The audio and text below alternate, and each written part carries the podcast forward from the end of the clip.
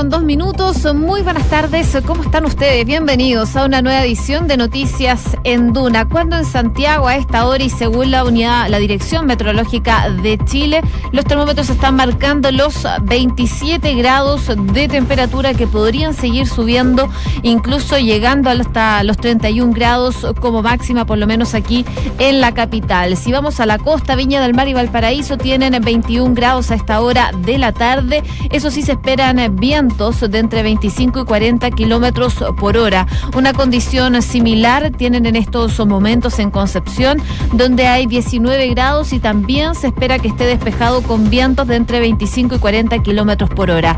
Y terminamos contándoles que en Puerto Montt hay 16 grados de temperatura. La máxima podría seguir aumentando y llegar hasta los 19. Eso sí, va a estar bastante cubierto e incluso se esperan chubascos débiles durante las próximas horas. Es lo que nos dice la Dirección Meteorológica de Chile para esta hora de la tarde en los principales lugares donde nos escuchan, por supuesto, nos pueden escuchar a través de todo el mundo por duna.cl. Revisamos las principales noticias, vamos a estar conversando de estos dichos de la diputada del PRO, Marisela Santibáñez, que fueron bien duros en contra del eh, fundador de la UDI y ex senador Jaime Guzmán, en donde se refirió a él como un perro. Fueron declaraciones que fueron muy criticadas eh, y también, por supuesto, condenadas por parte del gobierno. La diputada tuvo que ofrecer disculpa por sus dichos del fin de semana en un acto del Partido Comunista, en donde incluso sacó aplausos de estas declaraciones que dio Marisela Santibáñez, que les vamos a estar contando en detalle en unos minutos más. También les vamos a estar contando del proyecto de admisión justa que tanto debate ha generado y que el gobierno ya ingresó, pero sin urgencia, este proyecto para que se inicie su discusión en el Congreso. Esta iniciativa, recordemos, busca modificar la ley de inclusión y comenzará su tramitación ya recién en marzo, en medio de dos anuncios de rechazo realizados desde la oposición. No les gusta mucho este proyecto, pero también fueron muy críticos respecto de las palabras de ayer del presidente Sebastián Piñera cuando salió a defender este proyecto y habló de la industria de la educación. La palabra industria fue lo que generó bastantes críticas desde la oposición. De hecho, el presidente Sebastián Piñera tuvo que salir a, mm, cambiar la frase el día de hoy se refirió a la comunidad escolar para eh, atenuar un poco estas críticas que surgieron el día de ayer. También vamos a estar contándoles novedades sobre el metro de Santiago, que ya la nueva línea 3 del metro va a abrir sus puertas el próximo 22 de enero. Se suma una nueva línea al metro de Santiago y en noticias internacionales vamos a estar muy atentos a lo que está pasando con el Brexit. Hoy es un día clave, el Parlamento vota la, el acuerdo de salida que llegó Theresa May con la Unión Europea, lo más probable es que se rechace este acuerdo. Las posibilidades, lo que se viene de ahora en adelante, les vamos a estar contando aquí en Noticias en Duna. Una con seis, partimos como siempre con los titulares en la voz de Enrique Llávar. Marisela Santibáñez ofreció disculpas públicas a la familia de Jaime Guzmán, luego de referirse al fundador de la UDI y asegurar que bien muerto el perro. En un comunicado agregó que ella jamás ha validado la violencia como acción política en una democracia plena y además se disculpó con el Partido Comunista ya que sus dichos fueron en un evento organizado por ellos y que buscaba la unidad. La vocera de gobierno Cecilia Pérez condenó los hechos. Rechazamos categóricamente la violencia de las palabras de la diputada Santibáñez. Y tan grave como la violencia, las palabras de la diputada Santibáñez son los aplausos que ella recibe por sus palabras por parte de militantes del Partido Comunista y del Frente Amplio. A ellos les quiero decir, ¿se van a sumar a los abrazos de esa jornada el día de hoy? ¿Van a seguir celebrando esas frases brutales que son tan dolorosas para la familia de Jaime Guzmán, sus amigos y para el país entero? Uno se pregunta como país, ¿hasta cuándo las disculpas? Los diputados de la UDI anunciaron que congelarán su participación en la Comisión de Ética de la Cámara tras los dichos de Marisela Santibáñez. Al inicio de la sesión en la Cámara, el jefe de bancada del partido oficialista, Javier Macaya, tomó la palabra para referirse a los dichos de la parlamentaria del PRO contra Jaime Guzmán. Yo creo que nosotros necesitamos como Parlamento que esto sea condenado transversalmente, que su circuito de pertenencia, su propio sector político, se haga cargo también de las conductas de esta parlamentaria, porque puede ser que ella padezca de algún problema personal, eh, pero lo que corresponde es que ello sea tratado eh, para evitar estos hechos y dichos que se, aportan, se apartan de la ética más básica exigible en el Congreso de un país civilizado. A la señora Santibáñez le decimos que ya no participa en un reality show, que no debe buscar subir el rating a costa de un asesinato cobarde y cruel. Le pedimos formalmente que en un acto también de humanidad y pensando en la familia de Jaime Guzmán se retracte de sus expresiones y pida perdón. El presidente Sebastián Piñera explicó que hubiese sido más precisa la palabra comunidad escolar cuando habló de la industria de la educación, al defender el proyecto de admisión justa. Por sus declaraciones de ayer, la oposición lanzó fuertes críticas en contra del mandatario. Tal vez la palabra industria no fue la más apropiada, a pesar que yo vi en el diccionario que industrioso significa trabajar con esfuerzo y con coraje. Y ahora, ¿cierto? Uso la palabra comunidad escolar. Y le digo a los críticos, no se queden empantanados en cualquier cosa. Aquí estamos hablando de la educación de nuestros niños y jóvenes. Y da la impresión de que algunos están más preocupados de criticar al gobierno que de hacer un aporte a la calidad de la educación de nuestros niños y jóvenes. Y un grupo de diputados ingresarán esta mañana a un proyecto de reelección presidencial inmediata. La modificación contempla una disposición transitoria que no sería aplicable para el mandatario que la promulgue. Y solo el 30% de quienes se inscribieron para dar la PSU en el sector municipal quedaron seleccionados. Los expertos llamaron a considerar este factor en la discusión sobre los cambios al modelo de acceso. También la nueva línea 3 del Metro de Santiago abrirá sus puertas el próximo 22 de enero. La ministra de Transportes anunció la fecha luego de algunos traspiés con el día de la puesta en marcha de los trenes en la línea que unirá las comunas de Quilicura con La Reina. Una con eh, nueve minutos, revisamos las noticias que marcan la jornada y esta polémica, ¿ah? la primera polémica del año, la polera de Gabriel Boric que le entregaron en una entrevista de YouTube con la cara de Jaime Guzmán con dos balazos en la cabeza, fue una de las primeras polémicas del año y al parecer había quedado en el pasado hasta el fin de semana, porque la diputada del PRO, Marisela Santibáñez, tuvo duros dichos en contra del fallecido ex senador Jaime Guzmán, emitidas el fin de semana durante este tradicional fiesta de los abrazos del Partido Comunista. En esa instancia habló entonces la diputada del PRO y esto fue lo que dijo. Se está debatiendo por su poder con, la cara de Jaime Guzmán. Porque si yo fuera tan radical como soy, yo digo, bien muerto el perro. Y perdónenme los que crean que no es así. Bien muerto el perro. Así lo digo, lo digo con convicción. Porque sepan ustedes que fue esta diputada que estuvo presente en la peña de Ricardo Palma Salamanca aquí en Chile. Y nadie lo sabe, lo sabe mi madre y lo sabe todo mi partido. Hasta aplausos sacó en esa instancia Marisela Santibáñez eh, cuando se refería al ex senador de la UDI Jaime Guzmán. Todo esto también era en alusión a la defensa de Gabriel Boric, pero claramente sus palabras fueron las que llamaron mucho la atención. Estos dichos, por supuesto, causaron polémica y varios cuestionamientos en redes sociales, así como también en el mundo político, por supuesto, como los de la presidenta de la UDI, Jacqueline Van Rieselberg, quien eh, a través de su cuenta de Twitter acusó que los dichos de Santibáñez eran una incitación al odio. Eh, finalmente, Marisela Santibáñez tuvo que salir a ofrecer eh, disculpas por estos dichos del fin de semana y en el eh, comunicado la diputada del PRO afirmó que jamás ha validado la violencia como acción política en una democracia plena, ni tampoco dice validaré el negacionismo de los miles de crímenes cometidos en dictadura que hasta hoy están impunes. También asegura en este comunicado Santibáñez, que no tiene nada que esconder, en un contexto en donde exponía sobre la sobreexposición de la prensa ante la famosa polera con palabras inadecuadas, ejemplifiqué cómo sería sostener una opinión extrema frente a la muerte de Jaime Guzmán. No fue una frase feliz, dijo la diputada del PRO, Marisela Santibáñez, en donde ofrece disculpas al Partido Comunista por haber emitido esos cuestionamientos, esos duros cuestionamientos a Guzmán en un evento organizado que eh, era de ellos finalmente, del Partido Comunista. Por eso mismo le ofrece disculpas al partido, pero también le ofrece disculpas a la familia de Jaime Guzmán.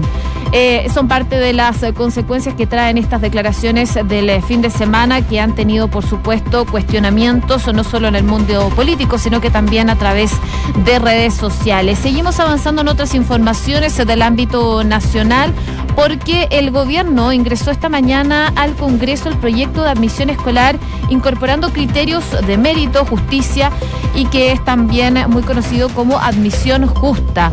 Con esta iniciativa, el presidente Sebastián Piñera está buscando modificar la ley de inclusión, que recordemos ya fue aprobada en la administración de la expresidenta Michelle Bachelet y con la que no se permite a los liceos seleccionar sus futuros estudiantes. Y de esta manera la propuesta, que es liderada por la ministra de Educación Marcela Cubillos, está buscando reconocer el mérito de los estudiantes vulnerables y de clase media, según ella misma ha señalado, y con esto también permitir la selección. El proyecto ingresó para que inicie su primer trámite en la Cámara de Diputados y si bien se esperaba que ingresara con suma urgencia, con un plazo máximo de 15 días para ser evacuado, se hizo sin urgencia.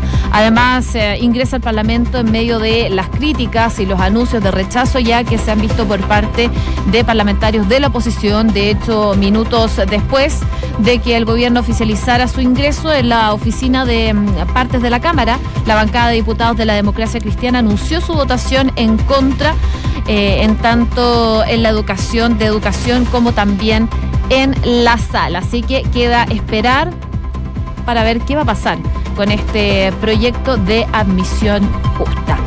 Una con 14 eh, minutos, hay temas que le importan a muchos chilenos y que es el Metro de Santiago. Y hay buenas noticias porque la ministra de Transporte, Gloria Hood, junto al presidente de Metro, Luis de Grant, anunció que la línea 3 comenzará a funcionar el próximo 22 de enero. Entre las novedades de esta nueva línea del Metro, eh, es que se va a unir las comunas de La Reina con Quilicura en tan solo 30 minutos. Queremos saber más detalles sobre esta nueva línea. Queremos conversar con el presidente de Metro, Luis Etegranche, que está en la línea telefónica. ¿Cómo está? Muy buenas tardes.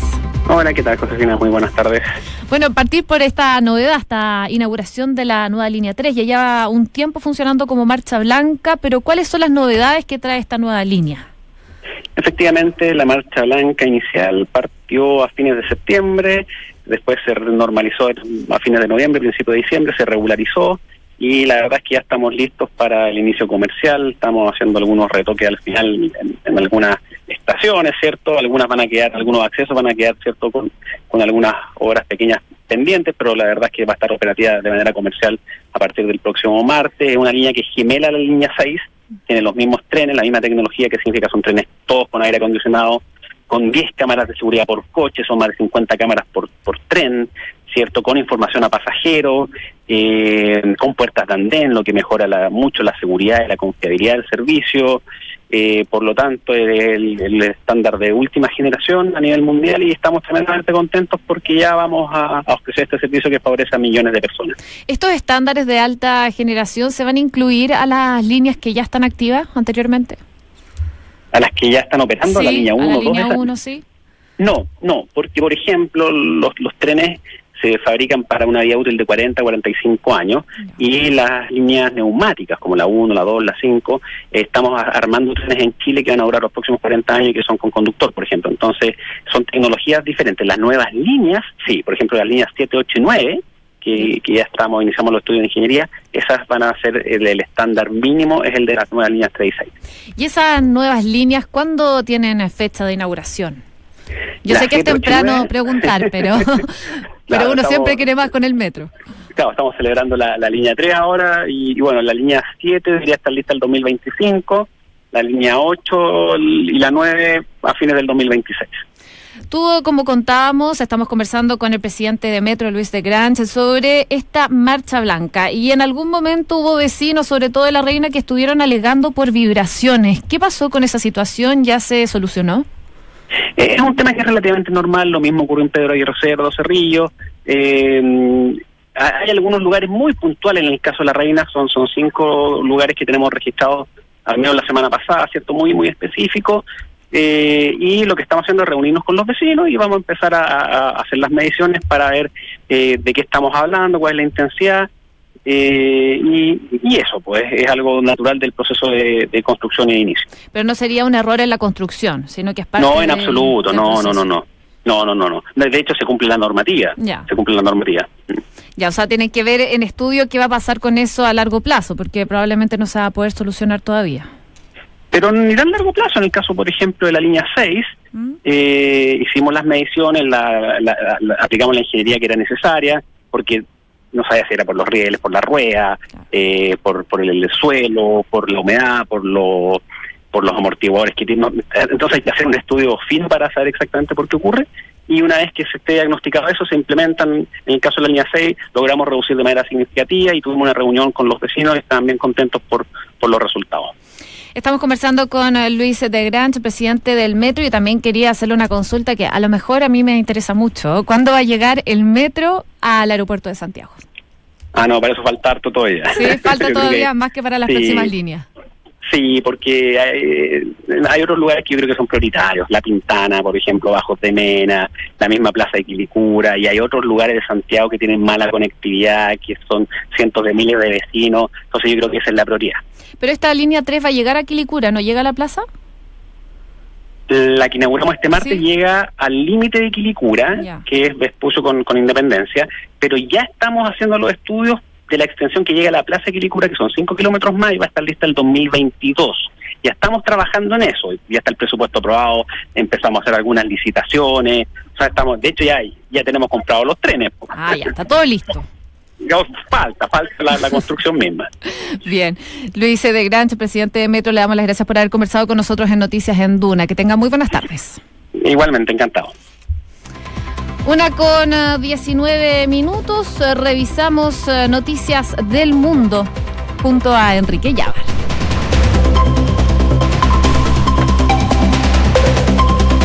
A pocas horas de que se realice en el Parlamento la votación del Brexit, Theresa May llamó a los diputados a que reconsideren el rechazo de su plan de salida.